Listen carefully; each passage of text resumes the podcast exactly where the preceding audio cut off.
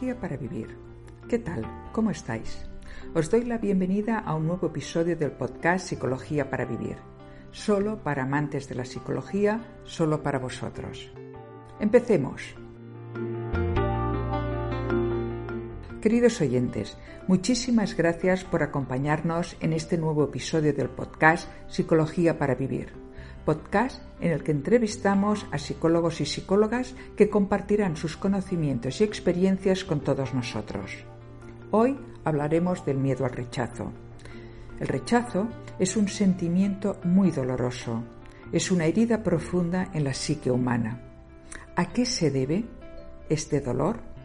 A que la persona que lo siente se siente rechazada en su interior y esto hace que interprete la realidad y sus circunstancias a través del filtro de esta profunda herida, aunque no sea así. Esta herida puede nacer del rechazo de los padres hacia su hijo. También puede ser que el sentimiento de rechazo por parte de los progenitores no sea real. No había una intención por parte de estos de rechazar a este hijo o a esta hija, pero este niño, esta niña, lo interpretaron de esta manera, como que eran rechazados por sus progenitores. A nadie le gusta sentir el rechazo de la exclusión. La palabra rechazo se hizo popular en psicología en 1931, cuando el rechazo de los padres fue visto como una motivación de mal comportamiento en los niños.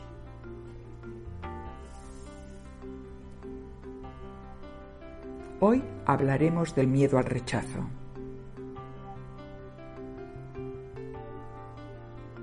Nuestra invitada de hoy, Laura Ponce Crisol, licenciada en Psicología, especialidad clínica de la, y de la salud, psicóloga general sanitaria, ejerce su profesión como psicoterapeuta y codirectora del posgrado en Intervención Integral en Psicoterapia en el Instituto Goma. Según Bernardo Mateas, autor de Heridas emocionales y gente tóxica, las personas rechazadas tienen conductas infantiles acordes con la edad del rechazo. Nos dice Jack Canfield, autor de Los Principios del Éxito, hay mucha gente que fracasa sin haber empezado, porque ni siquiera consigue pedir lo que quiere el miedo al rechazo nos conduce, no importa qué vendamos, a rechazarnos y a rechazar nuestros propios sueños, mucho antes de que nadie más haya tenido oportunidad de hacerlo. Hoy, en Psicología para Vivir, hablaremos del miedo al rechazo.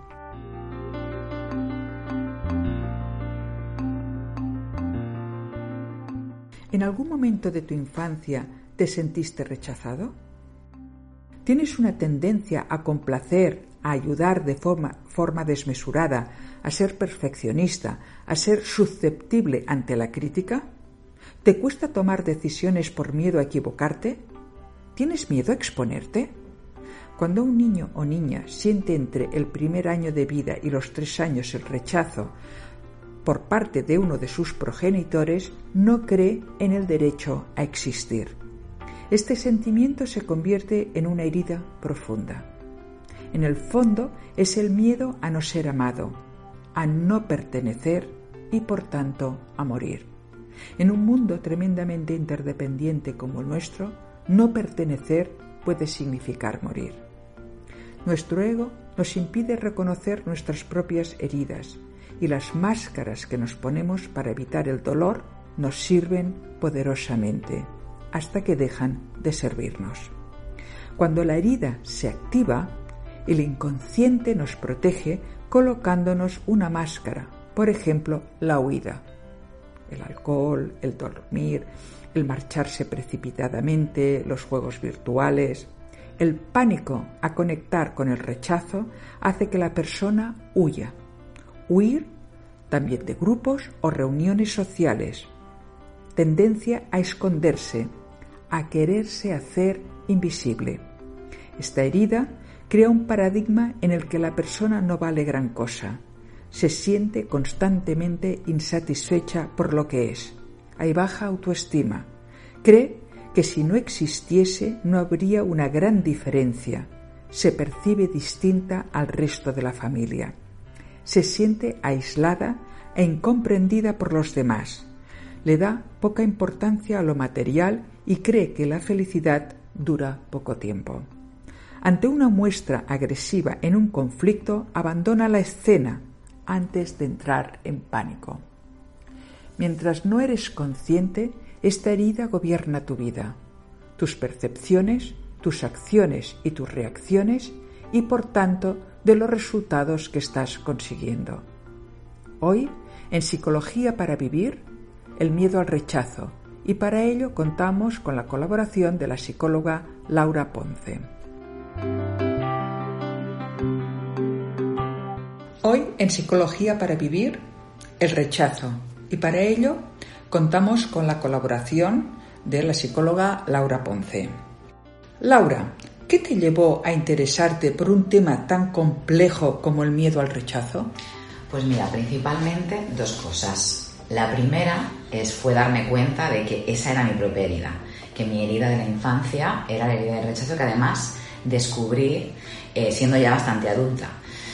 Y luego la segunda, darme cuenta de que es como una herida muy protagonista en todos los pacientes que van llegando a mi consulta. Gracias además de haberme dado cuenta y haberme trabajado yo mi propia herida, me ha ayudado muchísimo a empatizar y comprender el sufrimiento que genera cuando tenemos esta herida, porque bueno, ya iré explicando situaciones que nos encontramos en terapia con pacientes que vienen con esta herida, que viven situaciones eh, que en un momento dado no tendrían por qué se generar mucho sufrimiento, sin embargo las viven con muchísimo dolor, ya que se activa esta herida generada en la infancia. ¿Es un tema frecuente en tu labor como psicóloga? Mucho. O sea, al final, además, el paciente cuando viene evidentemente no tiene ni idea, no sabe que el motivo de su sufrimiento tiene que ver con esta herida del pasado. Y de entrada además eh, viene como juzgándose mucho a sí mismo, ya que tratándose como de débil por estar eh, sufriendo frente a una situación que aparentemente no debería generar mm, tanto sufrimiento. Pongo un ejemplo para que se me entienda. Eh, una persona que conoce a otra persona, que entran en una relación o en un vínculo sentimental, que no necesariamente tiene por qué durar mucho tiempo y ese vínculo en un momento dado se, termina, entonces la, la, persona que no finaliza ese vínculo, que se queda ahí en el vínculo, viene a terapia juzgándose a sí misma por estar como muy, muy, muy dolida por eh, que la otra persona la haya dejado, porque además lo viven como un rechazo personal. ¿no? Y entonces se juzgan a ellas mismas como diciendo, ¿cómo puede ser que alguien que lleve tan poquito tiempo en mi vida pueda generarme tanto dolor? Y entonces ahí eh, ya no solamente es, hostia, he perdido eh, a esta persona que me interesaba, sino encima que me estoy culpando a mí porque hay algo malo en mí, porque qué tengo yo de horrible para que esta persona se haya ido. Todo esto, todos estos planteamientos y estos juicios los provoca la herida del rechazo, que hace que creas que el motivo por el cual el otro no ha querido continuar en este vínculo tiene algo que ver contigo. Y ahí es cuando además la autoestima se ve bastante, bastante destruida, que luego ya explicaré un poco el, el porqué de la destrucción de la autoestima de esta manera. Mira, Laura, este tema que nos has traído hoy aquí veo que es un tema, bueno, con una profundidad muy grande y es causa de mucho sufrimiento. Es decir, que cada uno de nosotros llevamos nuestras propias heridas desde nuestra infancia. Cuando un psicólogo habla de la herida narcisista, en el fondo está hablando de aquella herida que para cada uno de nosotros se manifestará en situaciones quizás como adultos o como jóvenes, eh, donde habrá alguna situación que sin nosotros ser conscientes de ello estará tocando esta herida. Entonces entiendo que tu labor también como psicoterapeuta es acompañar a esta persona durante el proceso para que vaya que se pueda descubrir cuál es esta herida y tratarla para que esta persona pues pueda sanar esta herida, ¿no? Totalmente, exacto, así es. Al final eh, se trata, no se trata de trabajar la casuística concreta que ha traído la persona, porque al final el dolor no está en que esta persona eh, me ha dejado. El dolor no viene de aquí, el dolor viene de algo que me pasó eh, cuando era pequeña de algo que yo, no, necesariamente que nos haya pasado realmente, sino que hayamos hecho esa construcción. Es decir, al final eh, un padre, una madre eh, nos quieren como nos quieren y seguramente han hecho lo mejor que han podido con nosotros. Sin embargo, yo he podido vivir determinadas situaciones que me han podido hacer sentir que en algún momento me han rechazado o no me han querido. Y eso genera esa herida en mí de tengo que ser de determinada manera para que me quieran, porque si no soy bueno no me querrán, si no me porto bien no me querrán, si no traigo buenas notas no me querrán. Y entonces eh, aquí es donde se genera la idea de que para que me quieran yo he de ser de una determinada manera, de cumplir las expectativas del otro. Si no, no me querrán. Y si no me quieren, la culpa es mía porque algo habré hecho yo mal. Sí, porque eh, cuando estamos hablando de rechazo, estamos hablando de no te quiero conmigo. Entonces, en un mundo tan interconectado como el nuestro, que te rechacen, que no te permitan pertenecer, es como te vas a morir. Entonces, por eso este sufrimiento es tan enorme. Genera mucho dolor. Porque es una cuestión, es, yo creo que es de los miedos, eh, el miedo al rechazo es de los más atávicos que tenemos Además nos condiciona mucho a la hora de relacionarnos con los demás y a la hora de vernos a nosotros mismos. Al final, si yo tengo mucho miedo a sentirme rechazada porque necesito la aprobación y la aceptación del otro para valorarme, probablemente voy a dejar de lado mis necesidades, mis prioridades o lo que siento para adaptarme plenamente a lo que el otro espera de mí, para que así de esta manera no me deje. Y si finalmente la persona me acaba, acaba dejando el vínculo, porque yo siempre hago, hago esta hincapié, no es un rechazo, es una no correspondencia, o al final es que la persona no ha querido continuar en el vínculo por el motivo que sea. Y tendemos, como buena herida narcisista, a culparnos a nosotros de que es por mí, o porque no soy suficiente, o porque soy horrible, o un montón de juicios que nos podemos hacer sobre nosotros mismos. Y no entendemos que que el otro se marche de un vínculo tiene que ver con el otro, con su propia historia, con sus propias necesidades, y ni mucho menos tiene que hablar de nosotros. Y si pudiéramos aprender a dejar de valorarnos a través de la mirada del otro, nos liberaríamos muchísimo, porque evidentemente todo el mundo, por ser persona, ya tiene un valor y tiene derecho a la existencia.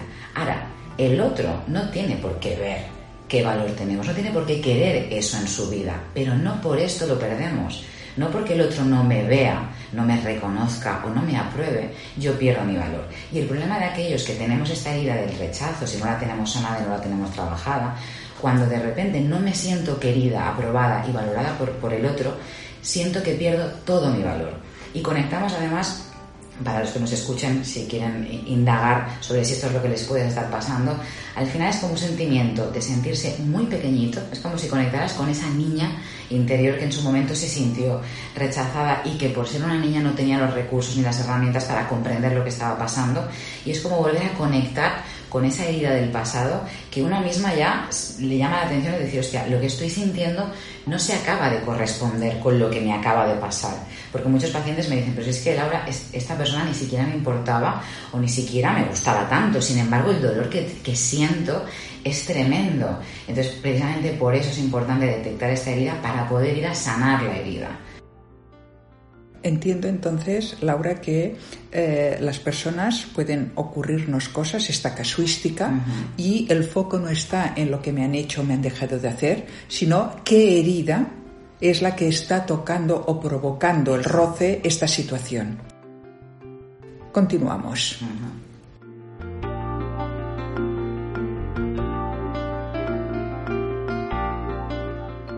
¿Cómo relacionas, Laura, el miedo al rechazo con la autoestima? Pues está súper relacionado y explico por qué. La autoestima al final es algo que generamos en nuestra infancia, ¿no? en los primeros años más tempranos de nuestra vida. ¿Qué pasa si en esos años que hemos estamos construyendo nuestra autoestima aprendemos a querernos y a valorarnos a través de la mirada de los demás. Es decir, yo aprendo a quererme en cuanto a que mi papá, mi mamá me aprueba, me quiere, me valora, me dice qué buena niña soy. Y entonces yo digo, vale, soy buena. Y aprendo además que para que me quieran y me aprueben, tengo que cumplir determinadas expectativas. Claro, si yo en, algún momento de mi infancia me he sentido rechazada, no necesariamente porque me hayan rechazado, sino porque yo la haya vivido así o construido así, mi autoestima va a estar basada en la necesidad de que el otro me siga aprobando, porque he aprendido que se me quiere por lo que hago, por cumplir las expectativas del otro y no por lo que soy. Entonces, baso mi seguridad en valorarme y quererme a través de la mirada del otro. Y así crezco. Entonces, ¿qué pasa? Me puedo encontrar en situaciones que cada vez que mi jefe, un compañero de trabajo, mi pareja, la persona que estoy conociendo, no me aprueba o me valora, mi autoestima, como no está bien construida de base, porque he aprendido a basarla en la mirada del otro, desaparece. En cambio, si yo he crecido con una autoestima, que esto normalmente es más eh, una utopía, ¿eh? porque al final los padres no son perfectos, hacen lo que pueden y quieras que no, quien más, quien menos, tiene algún tipo de herida que eh, hace que flojee la autoestima. Pero bueno, si yo hubiera crecido con una autoestima bien construida, basada en quién soy y en cómo soy y en que tengo un valor y me puedo querer lo para mí ideal incondicionalmente, más allá de lo que opine el resto, cuando me encuentro en una situación en que el otro me rechaza, en que el otro no quiere continuar conmigo, por supuesto habrá un dolor. No significa que por tener una buena autoestima eh, me vaya a dar igual que mi pareja me deje, ni muchísimo menos. Habrá dolor, habrá tristeza por la pérdida, por el proyecto que no ha podido ser, pero el sufrimiento de me deja porque yo no soy suficiente o porque yo no valgo, esto no estará. Que al final lo que precisamente dificulta eh, el proceso de duelo, por ejemplo, de una relación es atribuirnos la culpa de que por culpa de ser como somos el otro no me quiere. Entonces, con una autoestima bien construida, esto eh, no pasa de esta manera. Has nombrado varias veces, Laura, eh, lo que es una autoestima bien construida. ¿A qué te refieres con una autoestima bien construida? Para mí es quererse, aceptarse y valorarse incondicionalmente. Eso no significa que me tenga que gustar todo de mí y que yo soy perfecta y que no tenga nada que cambiar. No, yo puedo haber cosas de mí que quiero poder mejorar, cosas de mí incluso que no me gusten y que pueda querer trabajar. Pero a pesar de todo eso, me quiero, me amo y me acepto, aunque suene un poco ñoño dicho así, incondicionalmente. ¿Qué pasa? Lo, siempre se dice ¿no? que los padres quieren a sus hijos incondicionalmente y esto es cierto en el fondo, pero no en la forma. Me explico. Al final, los padres evidentemente tienen sus expectativas y tienen su manera de trasladar y transmitir el amor. Y a veces nos llega el amor con condiciones. Es decir, veo que mi mamá me quiere cuando está muy contenta, cuando saco buenas notas, o cuando he ido al médico y me he portado súper bien y no he llorado cuando me han pinchado. Entonces el niño empieza a hacer la lectura ¿no? de que me quieren con condiciones, me quieren cuando me comporto de una determinada manera. Y en cada familia evidentemente tienen pues sus valores y tienen aquello que, aquellos premios ¿no? y también aquellos castigos. Y entonces en este sentido... Una autoestima bien construida ¿Cómo podríamos eh, ayudar si, por ejemplo, somos padres, eh, a pesar de que entendemos que nuestros hijos lo van a interpretar a su manera? Como padres, que nos puede preocupar el cómo mm, facilitar o sustentar esta autoestima eh, bien construida, ¿qué tips o qué puntos nos podrías decir, Laura? Intentar trasladar el amor y demostrar el amor a su hijo, hija, por lo que es, más allá de lo que haga. Eso no significa que no se pueda educar, no se pueda marcar límites, ni muchísimo menos, pero sí trasladar ese amor, de la manera más incondicional que se pueda.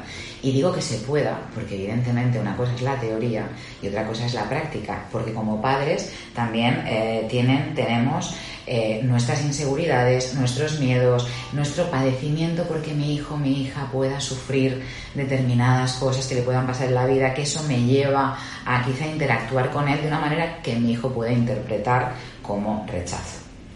Entonces entiendo que eh, este amor incondicional tiene mucho que ver con separar lo que el hijo o la hija hacen de quienes son. Es decir, yo te quiero cuando te equivocas y te quiero cuando lo haces bien. Y te quiero cuando tienes éxito y te quiero cuando fracasas. Y te quiero cuando estás en pijama y con la cara sucia y te quiero cuando eh, vas súper guay. Es decir, la idea es poder separar eh, la conducta, la imagen, la proyección de el amor que yo puedo sentir hacia ti, ¿no? Exacto, tal cual. Y esto evidentemente pues no es tan fácil. No es tan fácil.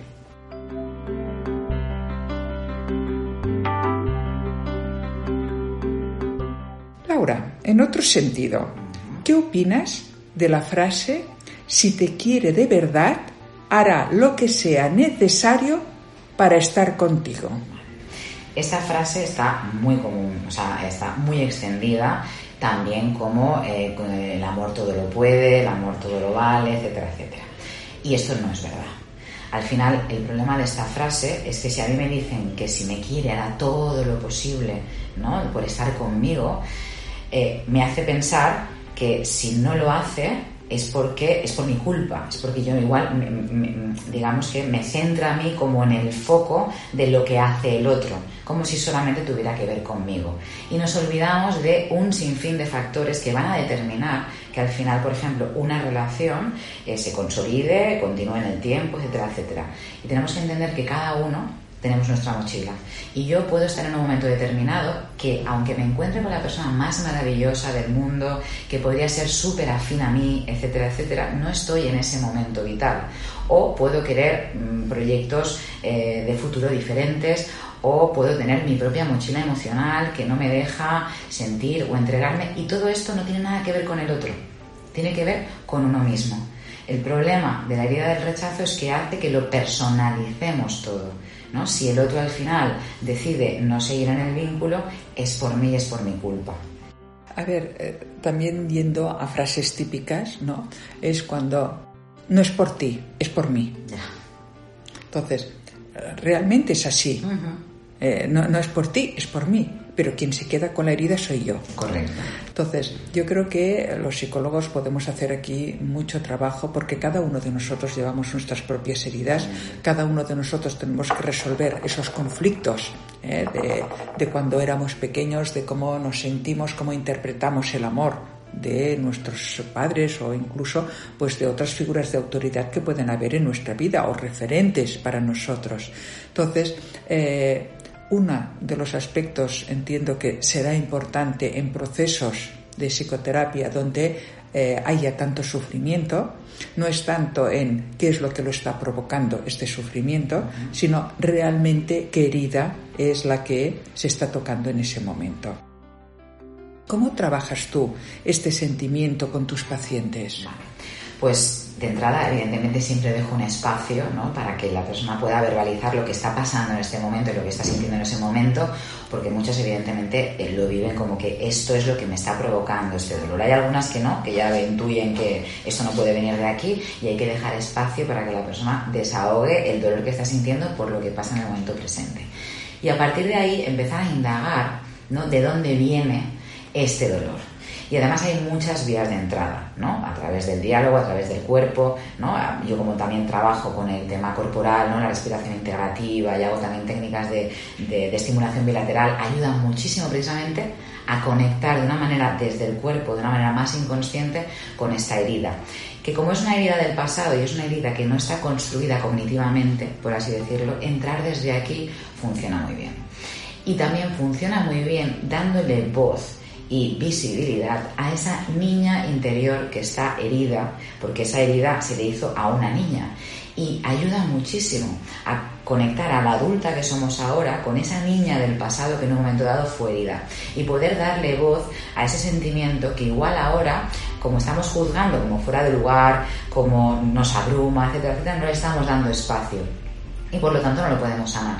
Y es justamente aquella niña que quedó herida, que no tenía los recursos ni las herramientas, ni la voz para poder expresar lo que le estaba pasando, ahora en la edad adulta, que sí que se tienen los recursos, herramientas, etcétera, etcétera, poder dar espacio a que esa persona pueda gestionar ese dolor. Eso por un lado. Luego también es importante pues trabajar todos los temas de autoestima, ¿no? El ver cómo no me estoy valorando, qué parte rechazo yo de mí.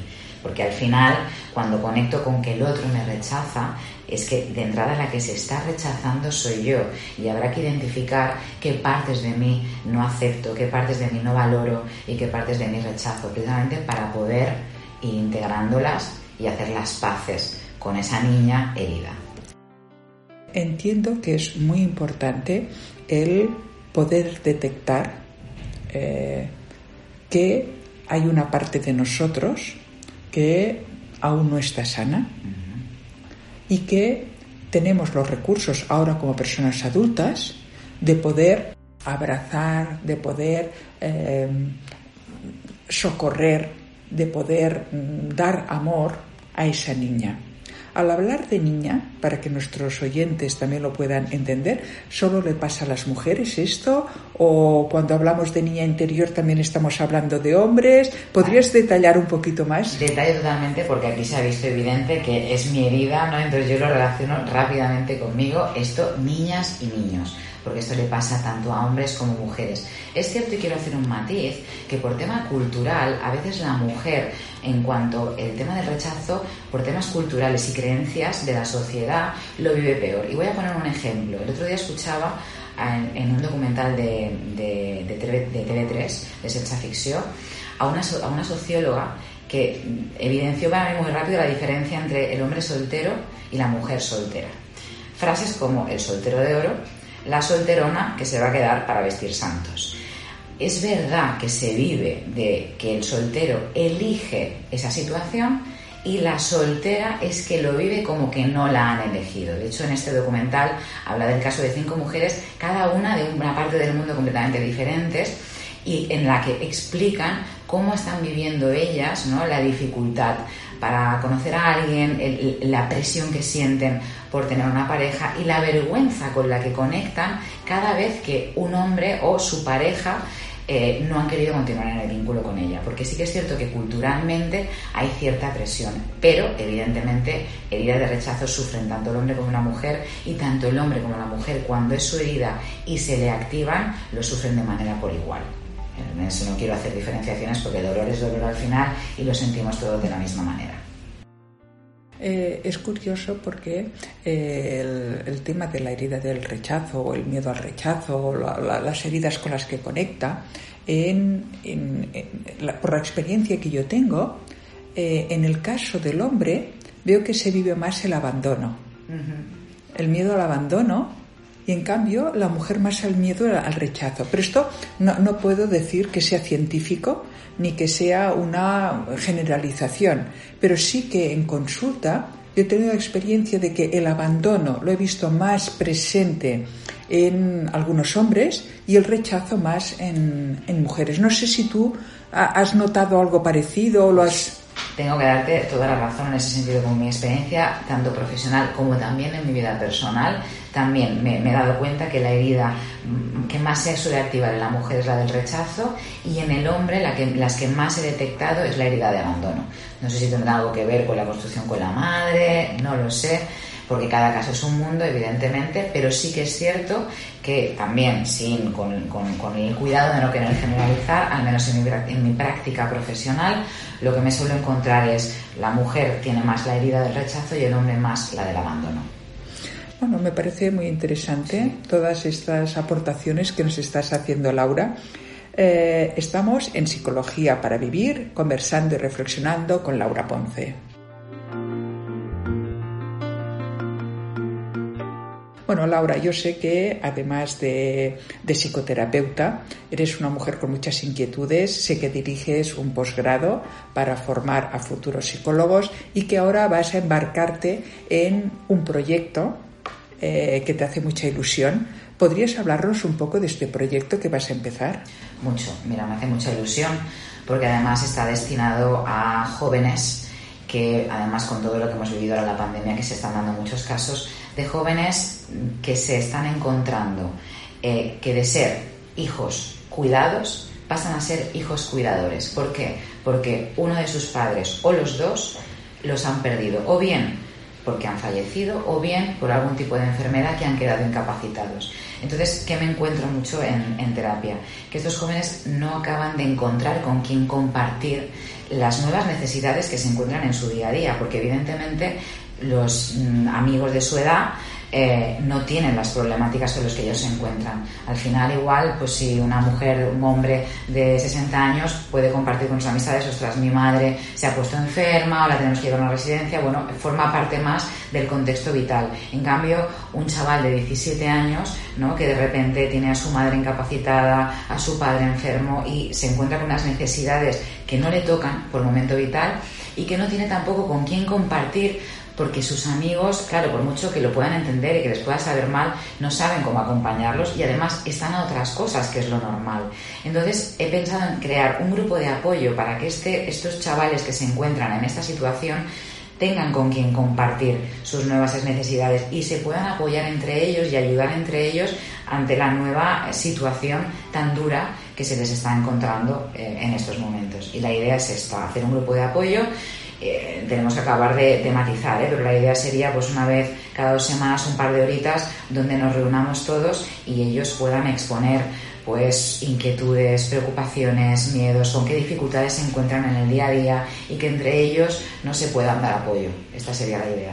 Es decir, que realmente sería como construir una red de apoyo para personas, jovencitos o jovencitas, que se están encontrando en una realidad que no es la de su etapa vital, donde han pasado de ser cuidados a ser cuidadores. Correcto, sí, sí. A un nivel mm, un poco más avanzado, eh, si tú tuvieras que dar un par de tips a alguien que mm, se encuentra en una situación de sufrimiento, pero que tampoco tiene muy claro eh, por dónde mm, van las cosas, ¿Qué le sugerirías a esta persona? Vale, o entiendo que me preguntas que alguien que está sufriendo pero no acaba de identificar bien ¿no? qué es lo que le está generando ese sufrimiento. El primero es que no se juzgue, que no se critique, ¿vale? Por estar sintiendo algo que no está entendiendo. A veces cuando no entendemos decimos esto no toca y me lo capo. Vale, eso por un lado, que no se juzgue. Y lo siguiente, yo invito siempre mucho a mis pacientes, y es algo que hago yo misma, a escribir. Escribir, dar espacio a eso que estoy sintiendo. Y a veces la cabeza le gusta mucho dar vueltas y no concretar en nada. En cambio, si me doy un espacio para mí en el que me siento y me pongo a escribir sobre eso que estoy sintiendo, me va a ayudar a concretar y a definir mucho mejor eso que me pasa. Y por supuesto, nunca está de más pedir ayuda a veces no somos reacios a reconocer que estamos pasando por un mal momento, creemos que todo lo podemos porque vivimos un poco en esta, en esta cultura de, todo, de, todopoderosos y no es así. Y no pasa nada en un momento dado pedir ayuda, al contrario. Bien, nos quedamos con estos tips. Eh, quiero agradecerte, Laura, tu presencia en Psicología para Vivir eh, y todas las mm, sugerencias, todas las reflexiones, yo creo que nos ha dado para reflexionar bastante, para escarbar un poquito y para darnos cuenta en qué momentos realmente podemos sentirnos rechazados y esto que tiene que ver con nosotros y cómo podemos sanarnos. Quiero aprovechar este momento para felicitar a todas aquellas personas que os habéis atrevido a reconocer vuestra herida y habéis empezado a sanarla. Os felicito por haceros responsables de vosotros mismos, por empezar a aceptaros, valoraros y perdonaros, a querer vuestras luces y vuestras sombras.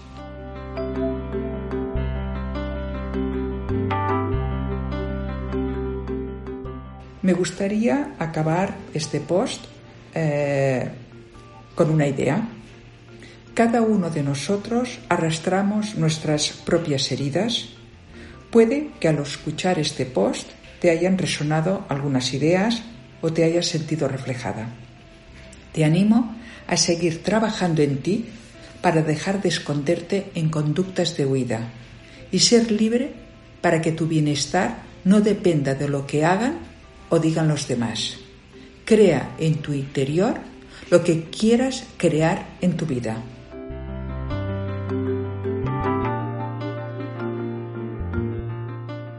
La próxima semana tendremos un nuevo tema, la compasión. Y el psicólogo que nos acompañará, el invitado de la próxima semana, será Dani Borrell, con una enorme experiencia en esta temática. Hasta muy pronto, queridos oyentes, gracias por vuestra atención.